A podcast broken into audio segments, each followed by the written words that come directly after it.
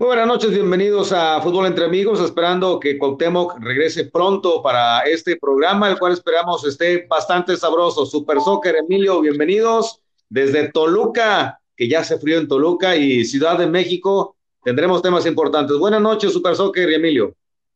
¿Qué tal? Muy buenas noches, César. Emilio, pues eh, gustoso de, compartir nuevamente un programa con ustedes, esperando a Cuauhtémoc y vaya que se vienen temas muy, muy importantes e interesantes para analizar. Perfecto, Emilio. ¿Qué tal chicos? Muy buenas noches, un gusto como siempre estar con ustedes. Igual, interesante partido de la selección mexicana e interesantes partidos los que se nos vienen. Eh, el buen Cuauhtémoc es como nuestro Héctor Huerta, saca temas periodísticos y bombazos que, que, nadie, que nadie tenía en exclusiva. Hablemos primero del 2 a 2 de México y la selección eh, disfrazada de europeos. Muy buen partido. De africanos se les dio muy poco y sí con buena, buena táctica. ¿Qué vieron de este 2 a 2 con Argelia? Espectacular y a mí me sorprendió Laine, Super Soccer y Emilio. ¿Cómo vieron el partido Super Soccer? Eh, pues bastante interesante. La verdad que eh, ya lo decíamos en el programa anterior, no iba a ser una selección tan fácil. yo le decía, no es un plan Argelia para la selección mexicana y honestamente para mí hoy le exigieron mucho más a la selección que todavía Holanda, ¿eh? Un muy buen partido, la verdad. Sí, buen partido. Emilio, ¿cómo lo viste? ¿Sorpresivo o se esperaba de Argelia? Pues yo creo que sí se, esperaba. Digo, veníamos comentando que era el, campeón de África, que no era un rival a tomar este, a la ligera. Pero creo que Argelia no solamente cumple las expectativas, sino que las, las rebasa, pues que de no haber sido por una genialidad de Laines el partido, México hubiera perdido con todo y que jugó bien y que demostró un buen planteamiento, pero fue muy grato ver a Argelia en, este nivel. Desde la tierra de la mariposa monarca, Cuauhtémoc, buenas noches, bienvenido. Espectacular empate a dos entre México y Argelia. Así es, fue un partido muy bueno. y eh, yo, como lo dije anteriormente en el programa anterior, no era cualquier rival, no era un rival fácil. A México le costó. Eh, el primer golpe fue una muy, muy buena jugada. Y Argelia, pues que no vino, no vino a entregarse, vino a demostrar por qué es el campeón de África. Y sobre todo, pues que fue una muy buena prueba. Si, siendo sinceros, creo que estos partidos le ayudaron al Tata Martino. Ante Holanda se jugó muy bien. Y ahora ante, ante Argelia se demuestra que México está para pelearle al tú por a cualquier selección y probaron, vaya, nueva alineación, hubo cambios en la estrategia, el Tata Martino siguió con el mismo parado y hubo algunas variantes. En lo personal me sorprendió Lines, Cuauhtémoc, no sé cómo lo viste tú en el partido, yo lo esperaba de un nivel un poco más bajo y fue el que dio el empate a final de cuentas para la selección mexicana. Fíjate que Laines me gustó cómo se entendió mucho con Raúl Jiménez. Hicieron muy buenas, muy buenas cosas. Se vio que tienen un entendimiento en la cancha y también, pues como dijo el Tata Martino, y ya para que lo diga el Tata Martino es porque sabe, dijo que Lainez es el futuro de la selección mexicana y pues ahí lo está demostrando no solamente con goles, sino también aportándole a la selección. Si hizo esta declaración el propio Tata Martino, es porque algo le vio, Cuauhtémoc. Así es, y no olvidemos que el Tata Martino ha, ha, este, ha tenido jugadores de talla en, internacional y ver características en Laines, pues muchos han dicho que Laines es el Messi, es el Messi mexicano, no es, espero que no esté exagerando, pero creo que tiene muy buenas cualidades y se vio en la cancha que con Raúl Jiménez en el terreno de juego se entendió muy bien y la prueba está que los goles cayeron por esas jugadas ofensivas. ¿Qué, ¿Qué, calificación le ponemos, Emilio, a este pues miniciclo, mini gira europea en general de la selección mexicana? Sin contar obviamente el duelo contra Guatemala. ¿qué, ¿Cómo calificas estas eh, actuaciones en Europa? Bueno, pues yo lo calificaría como bueno. La verdad es que jugaron muy bien, eh, siempre tirados para adelante, muy bien defensivamente. Como dices, el negrito en el arroz fue el partido contra Guatemala, pero sin duda alguna creo que nos a toda la afición nos deja un grato sabor de boca esta, esta gira europea, esperando que las próximas sean sean también así, porque sin duda es lo que necesita México para crecer futbolísticamente. ¿Cuántos de estos jugadores, de los que estuvieron hoy presentes, o al menos en este par de partidos Super Soccer, llegan a Qatar? ¿Cuántos de ellos? Ups, yo creo que a como viene el Tata Martino, yo creo que un margen de un 80-90%. Sí hay varios que, honestamente tendrían que portar la playera de su club abajo a ver si demuestran el nivel que traen, porque en selección han quedado a deber. Uno de ellos, Pizarro. A ver, nombres, además de Pizarro, que muchos lo han criticado por el ritmo que maneja el terreno de juego, pero calidad la tiene. ¿No está Pizarro para la estrategia del Tata Martino? Mira, no vino el Chucky y, vaya que, es importante para el plantel o la plantilla que trae el Tata Martino. Eh, yo también me caí un poquito con el tema de Néstor Araujo, que también, eh, digo, tiene ahí sus, sus, este, sus lados malos, sus partidos donde no, no encaja bien. Y sí, para mí varios jugadores tendrían que portar la playera de su club abajo como cábala para dar un buen partido. Sabemos que va a ser muy complicado, Emilio, que Carlos Vela acepte una nueva convocatoria, ya se ha bajado del barco, pero ¿qué, le hace, qué le faltaría a esta selección mexicana que muchos criticaban porque solamente iban dos elementos por club y por todo lo que ya sabemos de la pandemia? Eh, ¿Realmente reforzarías alguna zona del terreno de juego con algún elemento que no haya sido convocado para este par de encuentros? bueno, sin duda, César, es una pregunta difícil, puesto a que la verdad es que el funcionamiento de México deja realmente eh, satisfecho en cuanto a la, visión, a la espectacularidad y al funcionamiento. Eh, también creo que yo más que ingresar a alguien que no estuviera, creo que más bien sería como darle más, más minutos a quienes no pudieron jugar, como por ejemplo Pizarro, yo siento que jugadores como Pizarro todavía pueden demostrar algo a la selección. Entonces, yo creo que para los partidos contra los próximos partidos que vienen en noviembre, tal vez un, un pequeño cambio al, a las alineaciones vendría bien para, para ver a todos ellos que, que estuvieron en la banca en estos dos partidos en Europa. ¿Cuánto bien Cuauhtémoc le hacen estas giras a la selección mexicana en Europa, salirse del, de la zona de confort, de estar en CONCACAF, en Estados Unidos.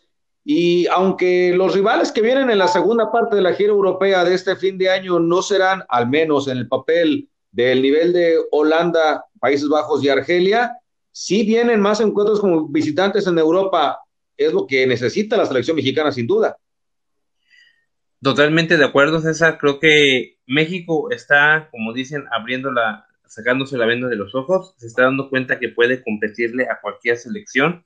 Y siempre lo hemos dicho, yo creo que aunque tengas un contrato con una empresa en Estados Unidos para ciertos partidos, siempre es bueno voltear hacia el otro lado del, del charco y agendar partidos con eh, selecciones de un nivel más competitivo. Hoy lo demostró con Argelia. Argelia, como repetimos, no era, no era cualquier rival. Entonces, tener rivales a modo, porque sabes tú que en los mundiales siempre te va a tocar o un europeo o un africano, tienes que saber cómo juegan esas elecciones y cómo pudieran presentarse partidos en, el futuro.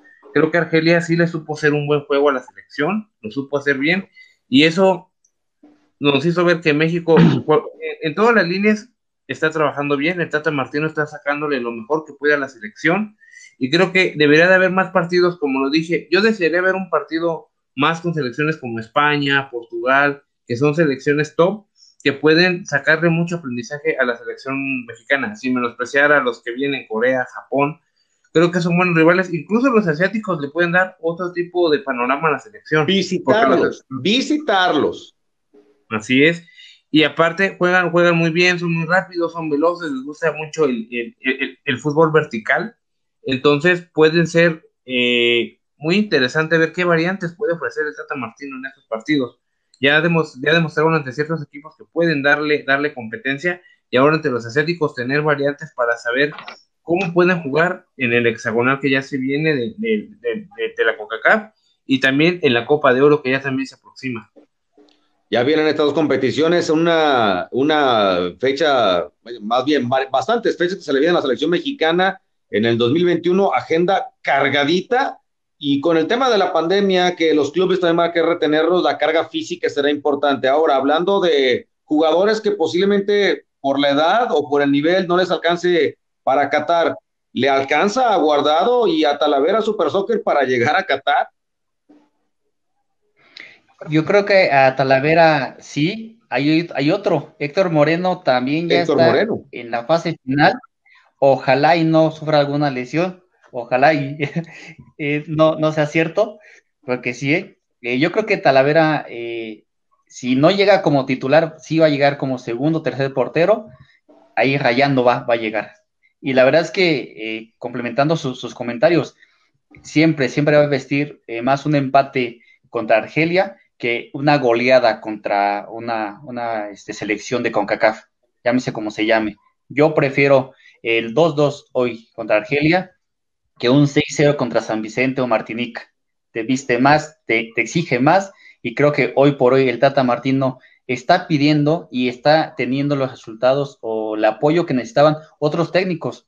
Ojalá sea un ciclo no solo para este mundial, sino un, un ciclo bastante largo, porque está haciendo bien las cosas y que algún resultado malo no se le tome a mal, porque también eh, no estamos exentos de un mal resultado, ¿eh?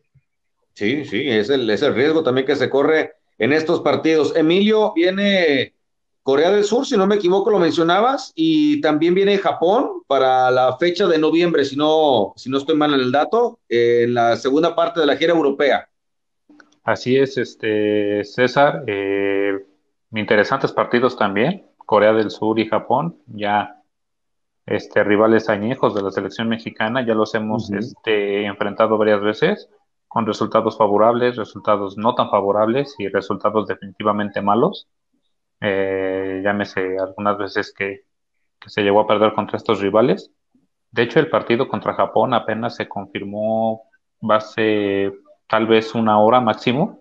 Eh, se estaba especulando que fuera, que fuera Qatar, pero a mí la verdad es que se me hace más interesante o por lo menos se me hace más competitiva la, selección de Japón. Eh, de hecho, el partido contra Corea del Sur va a ser el día 14 de noviembre y el partido contra Japón va a ser el día 17 para que ahí vayan apartando las fechas. ¿Qué tal, Cuauhtémoc? Porque ya habrá liguilla para entonces y viene otro problema para la Liga MX. ¿Cómo va a acomodarse la liguilla sin seleccionados con estos dos compromisos ya. Viene otra pelea con eh, de entrenadores. Saludos, Pío Herrera. Sí, fíjate que tocas un tema muy interesante. Habría que ver qué tanta flexibilidad tendrán los técnicos para prestar jugadores a la selección. Porque estando en liguilla, pues todos van a querer estar en la liguilla y, y pelear por el campeonato. Yo creo que el Tata Martino debería ya de ir pensando en un plan B de selección, una selección B, que pueda solventar estos partidos e incluso las futuras competiciones. Las grandes selecciones, las que están bien rankeadas, tienen una selección A, una selección B, hasta incluso una selección C, que pueden sacarle los partidos. Yo creo que el Tata Martino debe de sentarse con la, con la federación para pensar en una selección A y una selección B que pueda eh, darle, darle esa, esa rotación y ver también de esa selección B qué, qué jugadores puede tomar en cuenta incluso para, la, para el primer equipo. Y otro partidazo de Tecatito Corona, Emilio, otra vez anotó y otra vez lució. ¿Está para otra liga el Tecatito? Sí, por supuesto. La verdad es que ha sido de lo mejor de toda la selección durante esta mini gira. Todo el tiempo cumplió, todo el tiempo anduvo fino, eh, desequilibrante. La verdad es que a mí me gustó mucho su, desempeño en estos este, partidos y sin duda alguna está para volver a ganar una liga y para volver a ser este, reconocido como el mejor jugador de la liga portuguesa. Y fue muy autocrítico al término del partido controlando, él reconoció que le faltó la definición, que vaya, no es lo suyo, no juega para eso, pero de, eh, reconoció eso, esos limitantes. Ahora, eh, Super Soccer, ah, yo sé que no te gusta dejar fuera a nadie, quieres que entren todos, tal como la liguilla mexicana, que califican todos, y ese es el problema que voy a comentar ahorita con Cuauhtémoc, que sí, los entrenadores no quieren que le toquen los elementos, pero es que el problema es que este año van a calificar todos. Tienes que ser realmente muy malo. Saludos, Mazatlán FC, para no calificar. ¿A quién dejas fuera de la convocatoria contra Corea y contra Japón para lo que viene en noviembre, Super Soccer?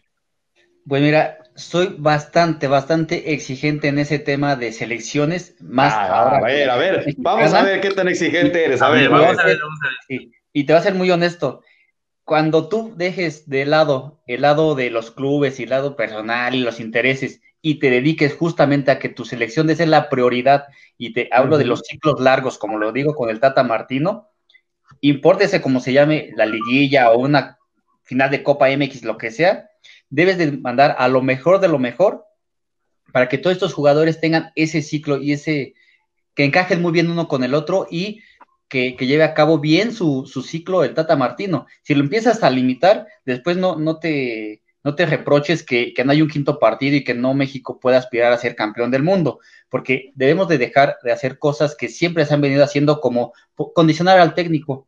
O sea, lo contratas para que trabaje bien, le exiges resultados, pero lo limitas en la materia prima que son los jugadores. Entonces, para mí, llámese como se llama el equipo, así sea el líder, León, o sea el último de la tabla, si tiene jugadores de calidad, tiene que ir a la selección y yo no mandaría una selección B, mandaría lo mejor de lo mejor, porque así lo requiere la selección mexicana para tener mejores resultados. Con los problemas que hay todavía, cuando hablaste de, de León, ni siquiera tienen estadio, ya hablaremos también de ese tema de León. Y Cuauhtémoc, pues ya para terminar el tema selección mexicana, que empató este, este día 2 un buen, un buen duelo. Eh, ya vimos quién puede salir de la selección, pero ¿a quién, a quién hablarías? ¿A quién te gustaría ver en el ciclo, en, este ciclo de, gira de, Europa en la segunda parte, que no haya estado en estos dos partidos, ya sea que juegue en la liga, en la selección mexicana, eh, perdón, la liga mexicana, o que juegue en el extranjero? ¿A quién te gustaría ver en las convocatorias del Tato Martino? Mencióname dos. Yo creo que, yo creo que sería el Chapito Montes. Creo que el Chapito tiene esa, esa capacidad de, de acoplarse en el medio campo, hacerlo más fuerte hacia adelante. Podría hacer muy buenas cosas al lado de Laines. Y en la delantera, pues este, ahí con Jiménez hacer muy buenas pinceladas futboleras. Si hay algo que tiene Chapito, es talento. Y creo que eso es lo que necesita la, la, la selección, un hombre que sea cerebral, un hombre que piense en las jugadas y que pueda darle mucha proyección hacia adelante y yo creo que. Sí. Sería, sería algo muy. Sería algo, a mí en lo personal me gusta el, Chapito Montes como juega. Lo he visto como juega, es un jugador diferente. ¿Y qué otro jugador pudiera ser? Pues. ¿Y qué tal Funes Mori? También Funes Mori, un delantero matón, un delantero que. Se atreverá. se atreverá el Tata. Me ganaron el comentario, César, ¿eh? yo creo que sí se va a animar, yo creo que en una de esas, al saber la calidad que tiene Funes Mori, todos sabemos la calidad que, tiene, y yo creo que tener un delantero que no se le, que no, que no sea etiquetado por el simple hecho de ser extranjero, yo creo que si es extranjero y quiere vestir la camiseta de la selección, bienvenidos jugadores así, que demuestren ese, ese deseo. Ahora lo importante sería, si le da una oportunidad, ¿a quién baja de la selección? Esa también puede ser otro interrogante.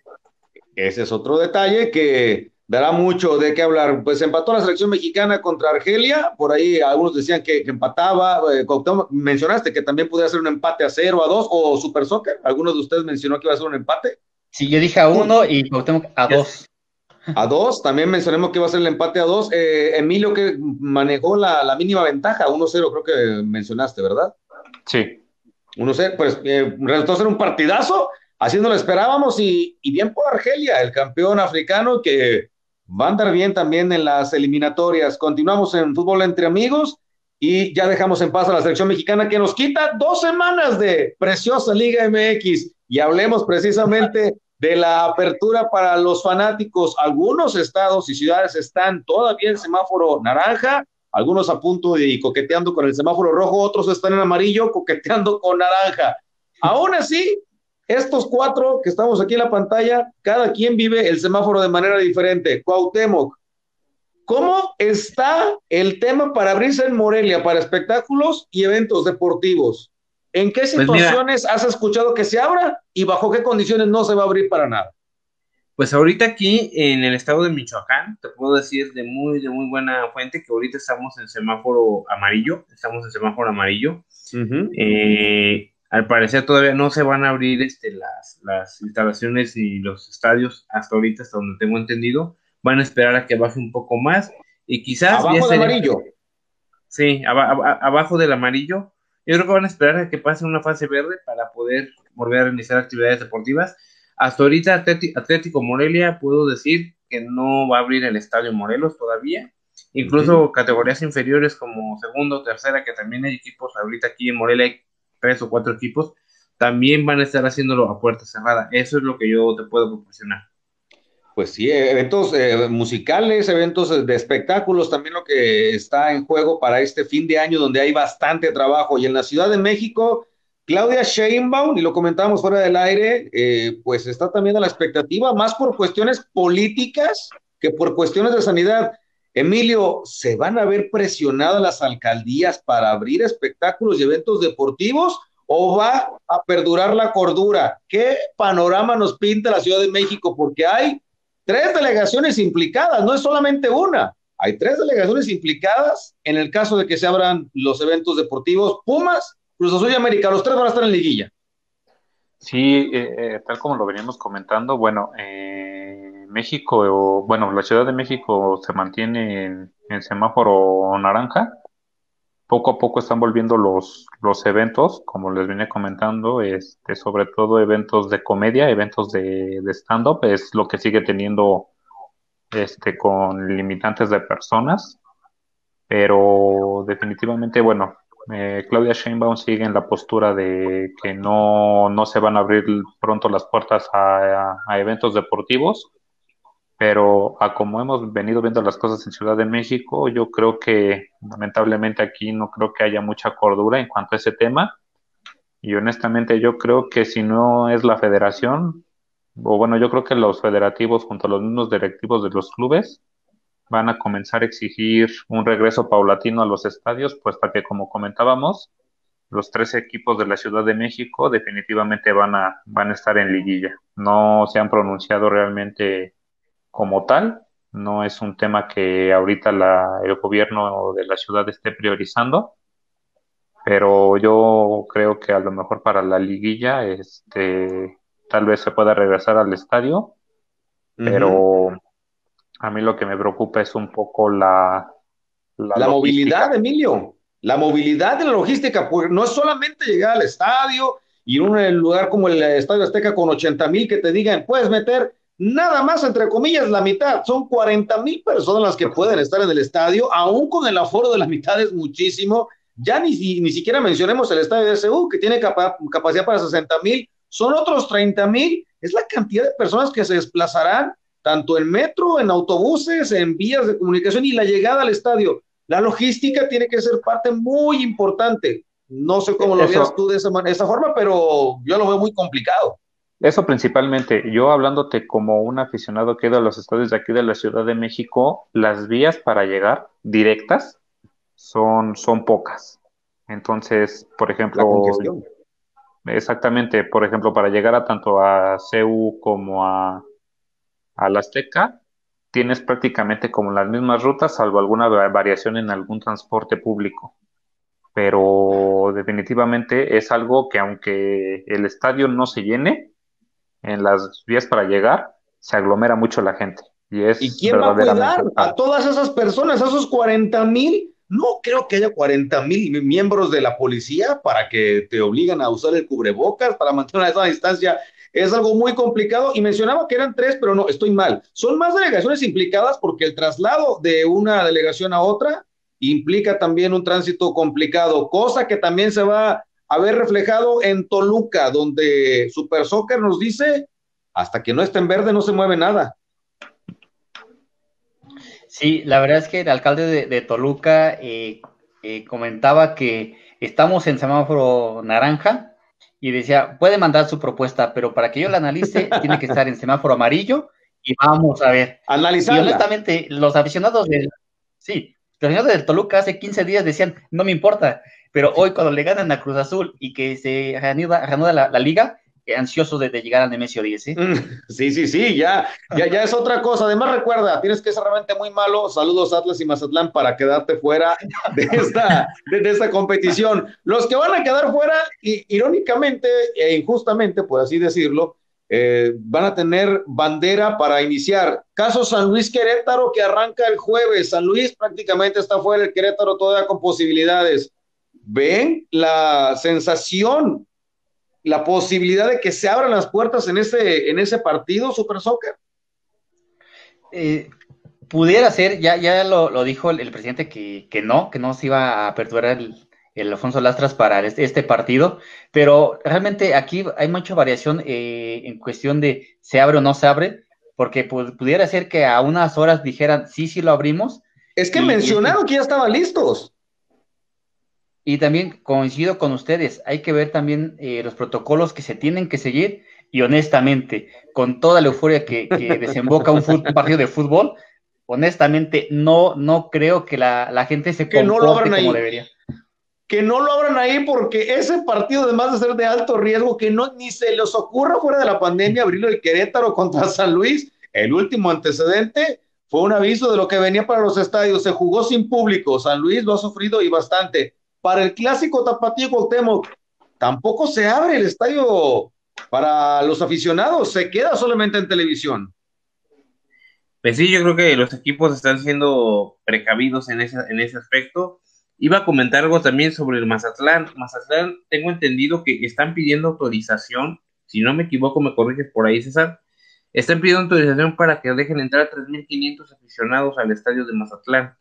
Eh, por ahí estuve leyendo la información y están pidiendo que ya dejen entrar por lo menos 3.500 aficionados para solventar los gastos operativos del estadio.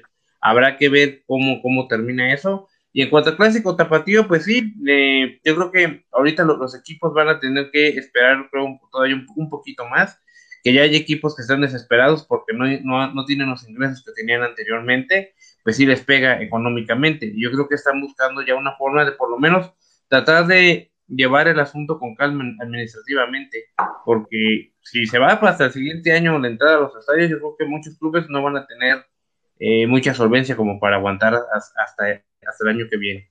Las golpeadas finanzas de los equipos, y mencionaba los que se pueden quedar fuera de la liga, los que se van a quedar fuera definitivamente, San Luis es uno de ellos, que ni se les ocurre verlo contra el Querétaro, Mazatlán definitivamente se va a quedar fuera, el Necaxa está coqueteando con la eliminación, el Atlas también está coqueteando con quedarse fuera y parece que no quieren entrar a la fiesta grande, no les interesa. Y otros que sí están muy metidos, pero en problemas, son los de León. ¿Cómo que nos van a acabar el torneo, Emilio, en Aguascalientes? ¿Qué pasó con el estadio? ¿Qué pasó con los dueños? ¿Qué pasa con esta liga que tiene cosas sui generis y cada vez más increíbles? ¿Cómo que se nos van a Aguascalientes? Sí, caray, bendito sea nuestro fútbol mexicano, ¿eh? De verdad que esto solamente pasa aquí. Imagínate que el Barcelona se quedara sin estadio y tuviera que ir a jugar a Iván o a Vallecas o a Sevilla. Es ahí donde se ve la. Es una liga de primer nivel. Es ahí donde se ve la diferencia, ¿no? Como en España exigen el cambio de un presidente porque deja tú que se hayan ido en blanco, porque no ganaron a lo mejor los títulos importantes, ya que en México pedimos la salida porque resulta que salieron a la luz todas sus tranzas y malos manejos. Es, es la verdad algo lamentable. Es un tema que ya venía arrastrando de hace, prácticamente de hace 20 años. Estos problemas empezaron desde que León aún todavía estaba en, en la liga de ascenso. Todavía a estas fechas tienen un plazo de 10 años de vencimiento de que debieron haber este, resuelto esta clase de problemas y es, es todo un tema. Es todo un tema. Sí, adelante, Emilio. Entonces, este, digo, he tratado de ir investigando a, fondo, digo, no lo menciono más este, detalladamente aquí porque hay muchos nombres implicados, exgobernadores, exdirectivos, este, que en su momento se mantuvieron porque hicieron las cosas bien con León en cuanto a lo deportivo, que fue ya haberlos regresado una vez a primera división, unos cuantos títulos, pero el hecho es que definitivamente este tema todavía nos dará mucho de qué hablar y, la verdad es que es lamentable, lamentable la verdad el, hecho de que dejes a un equipo sin, del tamaño de León sin casa. Al super líder del torneo no lo dejan sin estadio el resto del torneo. Imagínate nada más que esto le pase a las poderosísimas Águilas del América que no se queden sin estadio y tengan que ir a jugar. ¿Qué, se te ocurre? A la Magdalena Michuca, Cuauhtémoc, que es algo de lo que ocurre en el, en el fútbol mexicano, cuando justo creemos que ya se superó lo de Veracruz, que ya superamos la mudanza de Morelia a Mazatlán, que ya superamos la maravillosa Liga de Expansión y el no ascenso, salen de repente notas, no sé de dónde, llegan a ser tema y luego problemas que se reflejan de, la, de los directivos a la cancha. Me faltó mencionar a Cruz Azul que también tiene lo suyo. A ver, el León, ¿qué tiene que hacer, Cuauhtémoc? Mira, tocando un poquito ese tema, también hubo algo que también, eh, yo creo que a lo mejor no lo saben, pero aquí sí se dio mucho. Se rumoró, y eso lo digo de muy buena fuente, se rumoró que le habían pedido permiso a la federación para jugar partidos aquí en Morelia, lo que terminara del torneo jugarlo en el Estadio Morelos. La federación dijo no, porque no puede jugar un equipo de primero en un equipo en un estadio de liga de expansión. Así de simple. Es correcto. León buscó, León buscó jugar los últimos partidos en Morelia o, y también jugarlos mientras se arreglaba su litigio legal. Y en Celaya y en Irapuato, pero no están certificados para estar en la Liga de la Liga MX. De hecho, el Estadio Morelos es el único que sí está certificado. Pero ¿cómo vas, a ¿cómo vas a mandar al superlíder del torneo a Morelia y esos eh, pretextos que dan a la Federación Mexicana y la Liga MX absurdos? Yo creo que yo creo que la Federación Mexicana, espero que no nos escuchen por aquí. No que nos escuchen. yo, creo, yo creo, yo creo que está exagerando en algunas medidas. Me parece ridículo que un equipo que no tiene una casa y que puede irse a un estadio a jugar, no importa de la categoría que sea, no hay público. no lo dejan jugar. No hay público, Cuauhtémoc, no hay público. ¿Cuál impedimento? Pueden irse a jugar al campo municipal solamente porque no existe la Martinica en León, no, no se van a jugar ahí, pero no hay público. ¿En qué afecta? ¿En qué demonios afecta? Y, y desgraciadamente vemos una vez más cómo hay diferencia entre la Liga Mexicana y las otras ligas. No, casi no. Sencillamente, en otras ligas, mi estimado César, en otras ligas no sucedería esto. Solamente en México.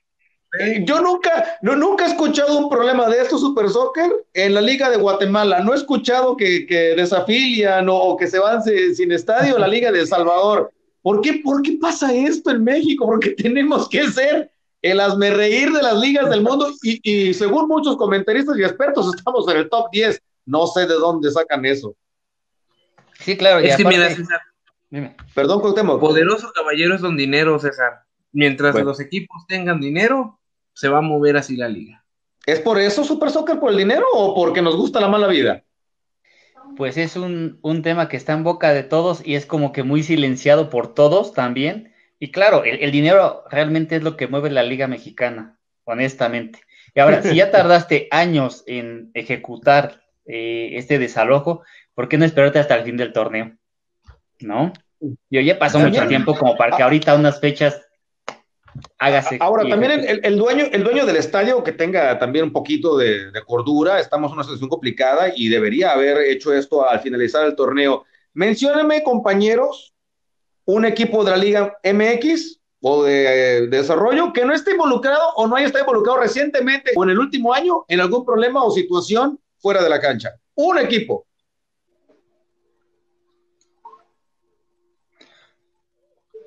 No sé. Gracias por su participación, compañeros.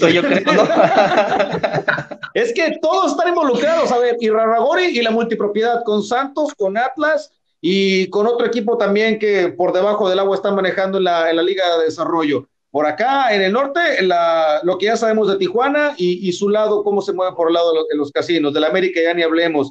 Y por el Necaxa también tiene sus cantares. Es la Liga Mexicana una auténtica payasada. Son los temas del día de hoy en la, en la Liga MX. Se reanudarán las acciones por fin después de este parón, el San Luis contra el Querétaro si no mal recuerdo, será el día, el día jueves, Cuauhtémoc, para este encuentro San Luis se despide. Bueno, tiene posibilidades, otra cosa sui generis de la Liga Mexicana. El último lugar, faltando cuatro jornadas, tiene posibilidades de calificar y ser campeón. ¿En qué liga vemos esto, Cuauhtémoc? Yo creo que ni en la Liga Fantástica ni en el FIFA 20 se ven esas cosas.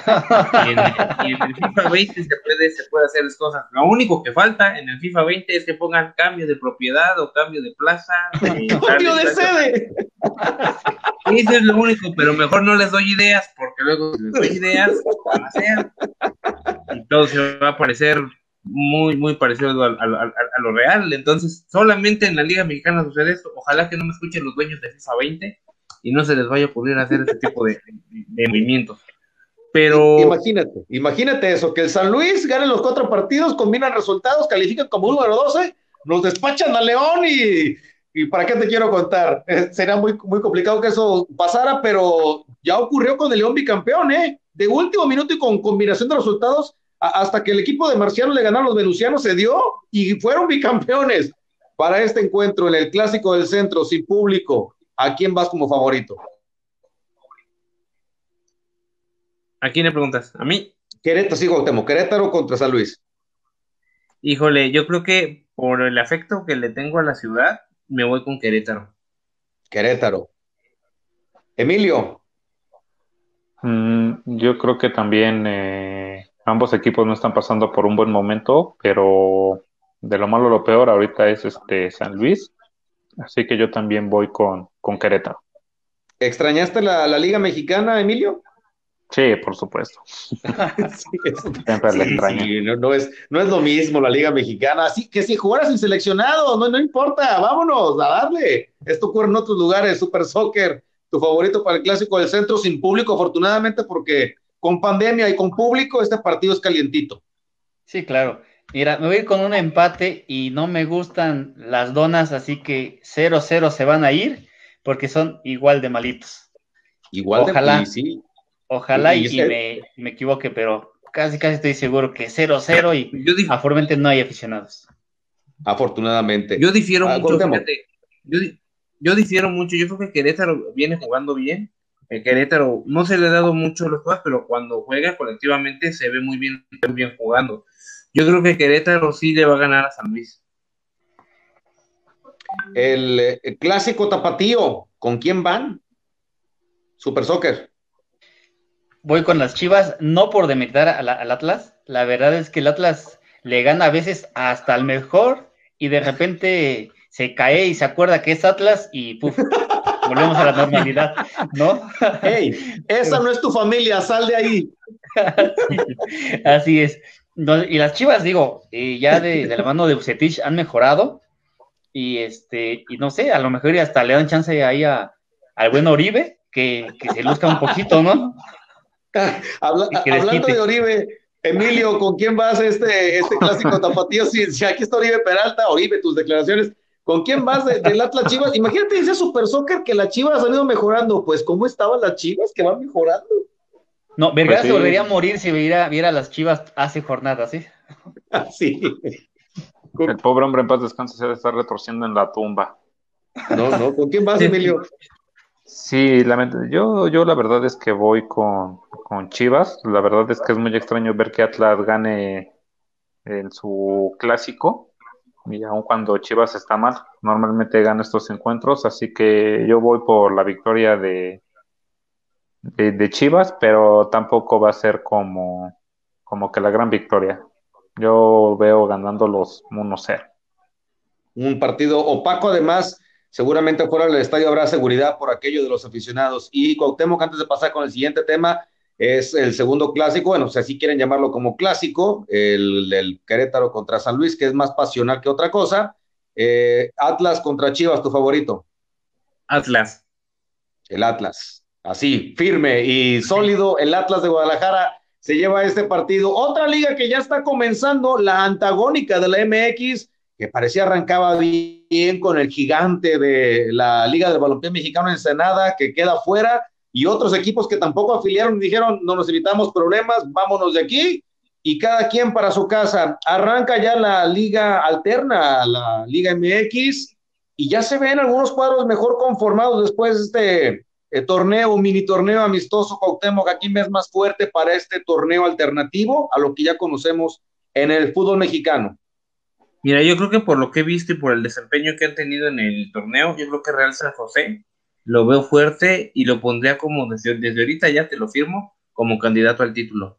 Real San José ha hecho muy bien las cosas y ojo con San José porque tienen a un entrenador que ya sabe lo que es el fútbol, que es el Potro Gutiérrez, entrenador mundialista, o sea, están sacándole jugo como entrenador y yo creo que va a ser uno de los rivales a vencer en esta Liga Balompié Mexicana. Por cierto, felicidades por la entrevista a este jugador, exjugador, bueno, ni siquiera fue jugador de Ensenada como tal, entrenó con Ensenada nada más y se acabó, por cierto, felicidades por esa valiosa entrevista en exclusiva para Fútbol Entre Amigos, muy bien realizada, Cuauhtémoc. Emilio, has visto poco de la liga, hemos visto poco de la liga del balompié mexicano, pero sí se han nombrado algunos cuadros que están bien conformados. Ya le decía atinadamente Cuauhtémoc, San José es uno de ellos, pero no es el único. Por ahí algún equipo de Veracruz, del centro, al que veo también muy bien armado, eh, es al, equipo capitalino. No sé cuál sea tu favorito para este torneo que recién empieza este fin de semana. Pues sí, la verdad es que, por ejemplo, Atlético Capitalino parece ser que se armó muy, muy bien. Eh, también el Club Veracruzano de Fútbol, Tiburón, que es el nombre, el que dice, eh, bueno, el que sí es como un poco más. Atlético este, Veracruzano, Club de Fútbol Tiburón, ¿no? Tiburón, ese, ajá, todo ese nombrezote. Para mí que trae problemitas ese equipo también, pero no quiero echar la mala sal, ¿eh? eh está bien armado, con Matosas que tengo mis reservas también. Eh, pudiera ser unos favoritos, ¿no, Emilio? Sí, por ejemplo, Matosas no solamente sabe lo que es este la, primera división, sino que sabe lo que es ser campeón inclusive a nivel con CACAF. Entonces es un equipo que me suena muy este interesante. Y por otro lado, el que menos me resulta interesante por todas las franquicias que ha tenido es el que va a ser el sustituto de Zacatepec. Y no recuerdo el nombre del equipo de que va a ocupar en un municipio de Oaxaca, creo que es Chapulineros. Los Chapulineros de Oaxaca. Chapulineros de Oaxaca. Ese equipo me suena muy interesante porque sé que fue como que uno de los equipos que más ganas le echó a... De los más serios.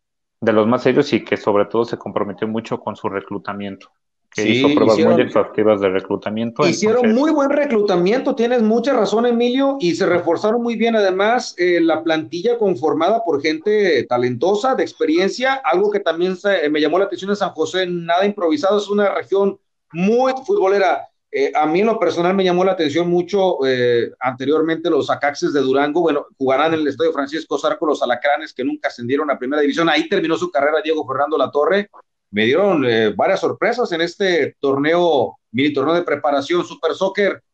¿Con quién te quedarías de esta todavía desconocida, exótica y rara, un experimento raro, la Liga de Balompié Mexicano? Le deseamos éxito porque es fuente de empleo, pero también tuvo sus asegúnes antes de arrancar. Sí, claro. Mira, realmente eh, eh, algún equipo favorito, mm, ninguno, porque como bien dices. no ha empezado Super Soccer. Arrancó, arrancó este. Sí, y a ver de que no ha arrancado, eh, tuvo ahí algunos detallitos, pero yo aplaudo el que, como bien dices, aparte que es una fuente de empleo, se dio oportunidad que haya fútbol en todo, en toda la República Mexicana y con nivel, ¿no? Porque al final de cuentas, eh, pues ya no, no, no solo vamos a ver a, nuestro equipo favorito del llano, sino también ya a un equipo representativo de tu ciudad, que va a ser importante también y meterle por ahí, literalmente hablando, un calambre a la liga eh, mexicana y saber que, muchos de los que están actualmente en la liga mexicana pudieran recurrir a, esta liga de, de balompié mexicano. Lo que, no, lo que no me gusta es que esté involucrada una empresa de comunicaciones, bueno, varias empresas de comunicaciones. Radiorama es dueño de uno de los equipos. Hace un par de años estuvieron involucrados en un escándalo de falsedad de nombre, de crear una empresa para sabotear al Instituto Federal de Telecomunicaciones, una grave falta y sin embargo son dueños, no van a transmitir solamente, son dueños de uno de los equipos de, la Liga de Balompié Mexicano, Multimedios también está involucrado en Aucalpan, si no eh, me equivoco, y una televisora de Estados Unidos también transmitirá los partidos para la Unión Americana a través del streaming, esto que se va a poder ver a través de las plataformas digitales. Terminará su torneo el mes de mayo aproximadamente y pensando en el futuro, ¿llegará algún día a enfrentarse la Liga de Balompié Mexicano Cuauhtémoc contra la Liga MX o sus estrellas o veremos esto misión imposible?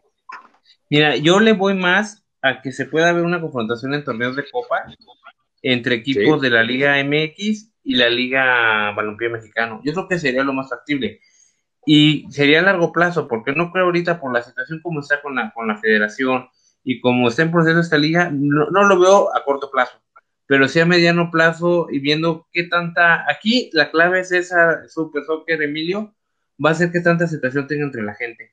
Si la gente empieza a robar a esta liga, no me quedaría la menor duda que le va a robar adeptos a la, a la Federación Mexicana y eso pues los va a ponerse a inquietar y van a tratar a lo mejor de mediar para que haya algún torneo entre, entre las dos ligas.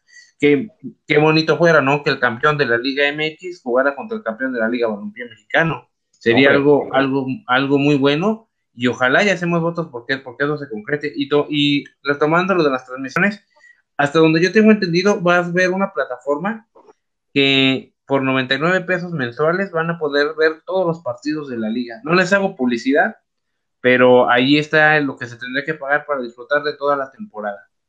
99, pesos, igual que las, Chivas, TV. Emilio, cementerio, de, jugadores, o semillero, de nuevos talentos, la Liga de Balompié Mexicano. ¿A qué apuestan? Pues bueno, yo más bien le apuesto a que es un semillero para futuros futbolistas, pero que necesitaste quitarle la polilla a muchos jugadores para que llamara la atención, definitivamente. Super Soccer. Eh, no, adelante Emilio, perdón.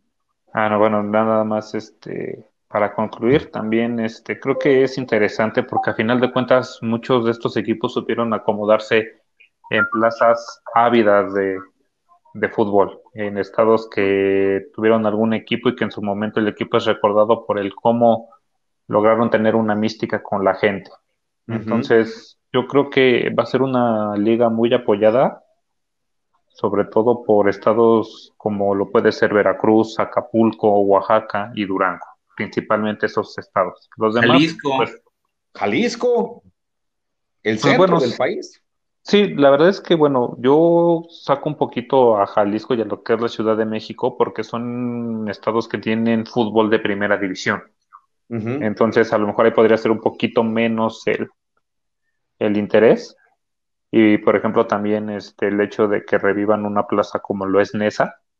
Nesa. También es este, interesante. Entonces, yo creo que sí va a ser una liga interesante, aunque yo creo que va a ser muy, muy complicado que esta liga pueda hacer algo con la Liga MX, pensando en que surgen como antagonistas y que seguramente los deseos al momento de hacer esta clase de torneos de la federación va a ser el irlos absorbiendo, el irlos absorbiendo en su monopolio.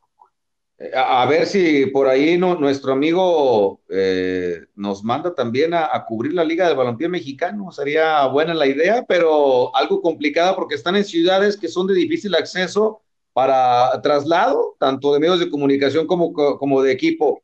A ver, Super Soccer, eh, esta Liga de Balompié Mexicano ya limpió a varios equipos que no, que no rindieron cuentas.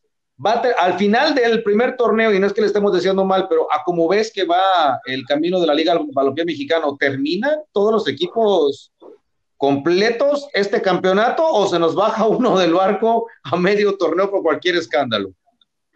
Pues bien, me, gustaría mucho ser optimista y decir que todos terminan.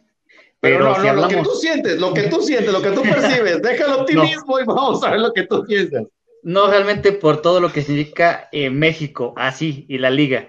Lamentablemente, fíjate que yo eh, no quiero ser Nostradamus, pero aquella liga mexicana, lejos de ver eh, competencia en, la liga del balompié mexicano, tendría que ver un aliado para encontrar, como decía bien Emilio, nuevas promesas de fútbol que lleguen a, la Liga Mexicana. Siento que lo va a tomar a veces hasta como enemigo y va a empezar ahí como a desacreditarlos para que no le roben cámara y foco, ¿eh? Ah, caray, a ver, Cuauhtémoc, intuí que Super Soccer dijo van a mandar reventadores o algo así, van a sembrar notas en los medios de comunicación. ¿Algo sabe Super Soccer, Cuauhtémoc? Mira, eso, eso de que comenta Super Soccer no es, no es nuevo ha habido formas de desacreditar la Liga de Balompié Mexicano, se, se, han hecho golpeteos. Incluso en el asunto que estuvo por ahí de una, un equipo que no se alcanzó a escribir eh, por ciertas situaciones, se sabía, hasta donde yo sé, que eran infiltrados de la federación que querían ah. eh, golpear a la, a la, a la naciente liga. ¿Fue a propósito entonces? Ajá, eh, pues sí, se puede decir a propósito. Entonces, de que, va a haber golpeteos, puede haber. Y van a tratar de atacar, porque esa ha sido la, estrategia, tratar de desacreditar para tener más adeptos la, la federación. Pero como comento, yo creo que esta liga pinta para buenas cosas. ¿Y por qué lo digo? Porque si saben hacer una muy buena estrategia de ganar aficionados, de empezar a involucrar a la gente con los equipos, a la federación pues obviamente no le va a gustar y va a tratar de, tratar de desacreditar como lo ha tratado de hacer de esta Liga Balompié Mexicano. Pero yo creo que si queremos un fútbol de una competitividad eh, a, nivel futbolísticamente hablando, yo creo que esta liga puede ser un buen semillero de talentos que pueda combinar experiencia con la juventud, como ya comentábamos con Chapulineros de Oaxaca. Chapulineros también tuvo muy buenas visorías, tienen talento local, que eso es, eso es eh, aplaudible. Atlético Jalisco, que también tiene talento de su zona también, que es un buen, es un buen equipo también. Entonces, yo creo que si se, si se conjugan esas cosas, va a haber muy buen espectáculo también en esa liga. Y a la gente, como dije en el programa anterior, tener paciencia. No puedes criticar una liga que todavía no empieza o decir no la voy a ver cuando ni siquiera sabes qué es lo que te puede ofrecer. Entonces, yo creo que va, va a requerir de tiempo y se va a comparar una liga con otra, obviamente. Pero yo creo que si esta liga sabe sacarle jugo a los nuevos, a las nuevas sedes, incluso por ahí se menciona que para el 2021 va a haber equipos de segunda o tercera división, entonces va a haber mucha diversidad, va a haber mucha variedad, y yo creo que eso le va a llenar el ojo a más de uno. Pero que sí, que de que sí le han intentado golpetear, de que sí le han querido tirar, lo han querido, pero no lo han logrado porque pues ellos, la liga se está haciendo fuerte y se tuvieron que salir los que de plano pues mancharon la liga. O los tuvieron que sacar de, alguna otra manera. Emilio, a ver, TV Azteca en el 7.2 en más estaba cerca de lograr el convenio para transmitir dos partidos. Todo lo que nos pintó Cuauhtémoc podrá verse manchado con la inclusión de una de las televisoras más involucradas en el fútbol en los últimos años, aunque ha dejado de tener protagonismo con tantos equipos. ¿Le interesa a TV Azteca transmitir por algún interés oscuro esta liga o simplemente competencia, como lo quiere ver y nos lo pone con Temo que en eh, perspectiva? No, yo creo que eso lo podemos ver más bien como, como competencia. La verdad es que ¿contra creo que, quién? Pues inclusive contra la misma Televisa. Sabemos que Televisa controla gran parte del fútbol mexicano y gran parte de la federación. Y en todo caso, a lo mejor a ellos les convendría ser la televisora que tenga la otra cara de la moneda. Entonces, este, creo que, al final de cuentas, yo creo que el hecho de que busquen medios de difusión masiva, importantes, populares, no, no significa ni el hecho ni de que se estén monopolizando, ni que se estén vendiendo, ni nada. Simple y sencillamente es la mera estrategia para un, un crecimiento comercial acelerado porque si nada más lo, ven por medios de transmisión local, ¿en qué momento va a crecer la liga? Exacto, es correcto. La monetización también era... Perdón, eh, imagen televisión. imagen televisión también. Imagen televisión también está involucrado. Y multimedios también está involucrado. Eh, a ver, eh, con todo esto de la expansión del fútbol y, sus plazas, pues es muy bonito todo esto de, que haya fútbol y, trabajo para todos. Pero ojalá también la gente eh, cuide su producto, que apoye a sus equipos y que sin apasionamiento nos vayamos a lanzar dentro de tres meses, decir, no, hombre, ya la Liga de Balompié Mexicano está súper clásico, Industriales de Naucalpan contra Chapulineros de Oaxaca. Es muy temprano todavía para crear clásicos. Mira, yo le voy a dar una idea a los de la Liga de Balompié Mexicano que va a valer millones y tan sencillo como para ganar mucho público. A petición de Cuauhtémoc de que fortalezcamos esta, este proyecto, Hace años eh, se manejaba el Día del Aficionado donde la mayoría de, digo, de los aficionados podían asistir al Estadio Azul, por ahí de la fecha 1-2, no se cobraba la, entrada. Entonces, imagínate que eh, haya Día del Aficionado en cada una de las plazas de balompié mexicano, que eso va a ser producto muy, muy bueno, y que quizá también bajen los costos del boleto de entrada cuando se pueda permitir el acceso, ¿no? porque realmente a veces ir al estadio implica mucho, mucho gasto si quieres ir en familia.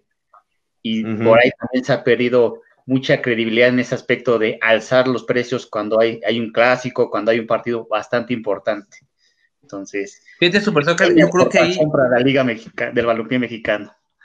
Fíjate que Super Soccer, ahí sí sería una, una estrategia muy inteligente porque porque, por ejemplo, la gente al ver que son precios accesibles económicos, por lógica, va a tener que ir.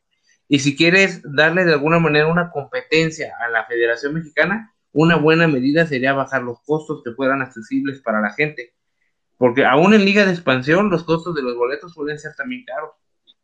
Y caritos, ¿eh? Y sobre todo, ¿qué te cuento por acá con Dorados? Que siendo equipo de primera división A, cuando todavía existe la primera división A, 150 pesos el boleto en la zona más barata.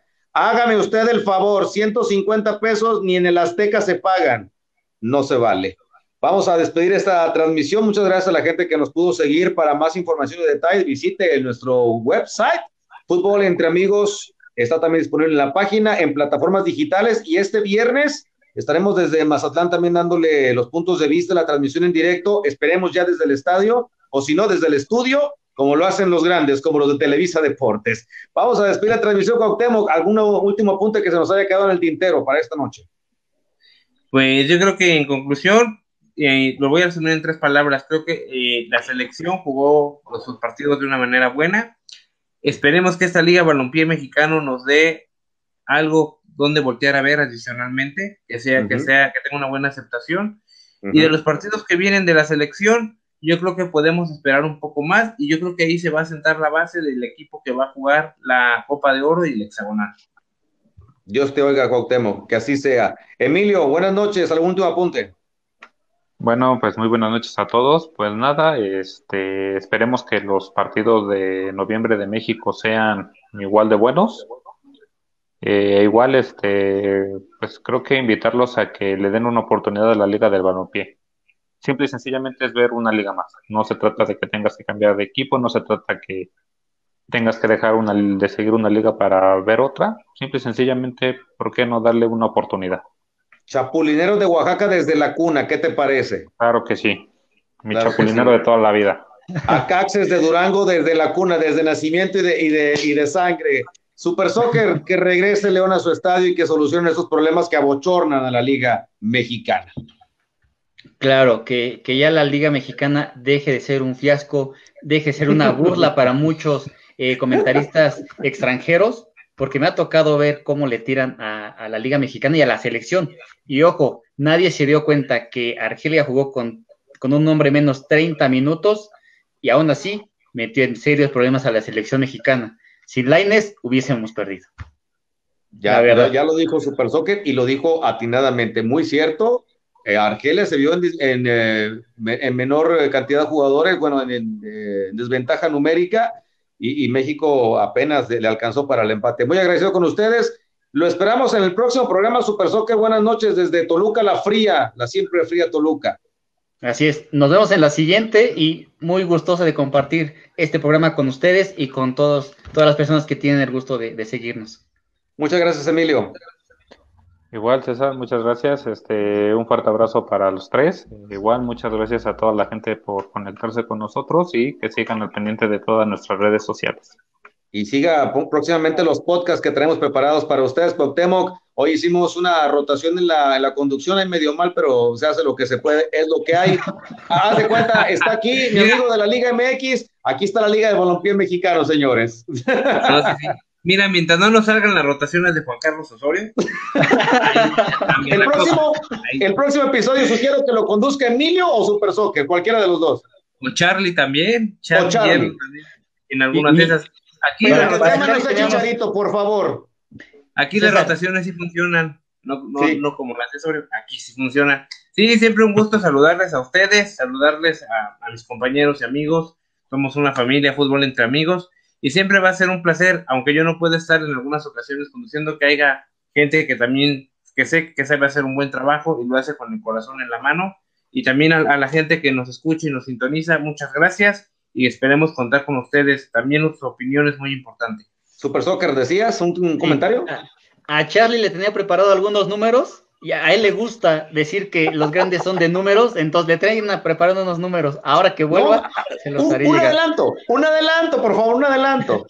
es que mira, realmente él dice que Chicharito es la leyenda por los números, porque sea por estadísticas. Honestamente, yo le traía unos números donde, pues, francamente, eh, entonces, ¿quién sería el hombre del partido lejos de Tecatito Corona por números? ¿No? El Chicharito, a ver, para, para Charlie, el hombre del partido México-Argelia es el Chicharito y no jugó. Sí. Es que ya jugó en, algunos partidos y por eso es miembro de la selección mexicana, aunque no lo convoquen. Ahí está. Es, correcto. El mejor hombre, Charlie, un saludo. El mejor hombre de Argelia contra México fue Chicharito Hernández. Grandiosa actuación de Chicharito Hernández, un crack de la cancha. Ya encontró su posición. sí, en la banca de su hogar. Muchas gracias para ustedes. Fútbol entre amigos se disfruta mejor. Sí, entre compas, entre brothers, entre amigos. Para más detalles, visite nuestro portal. Buenas noches. Buenas noches. Buenas, noches.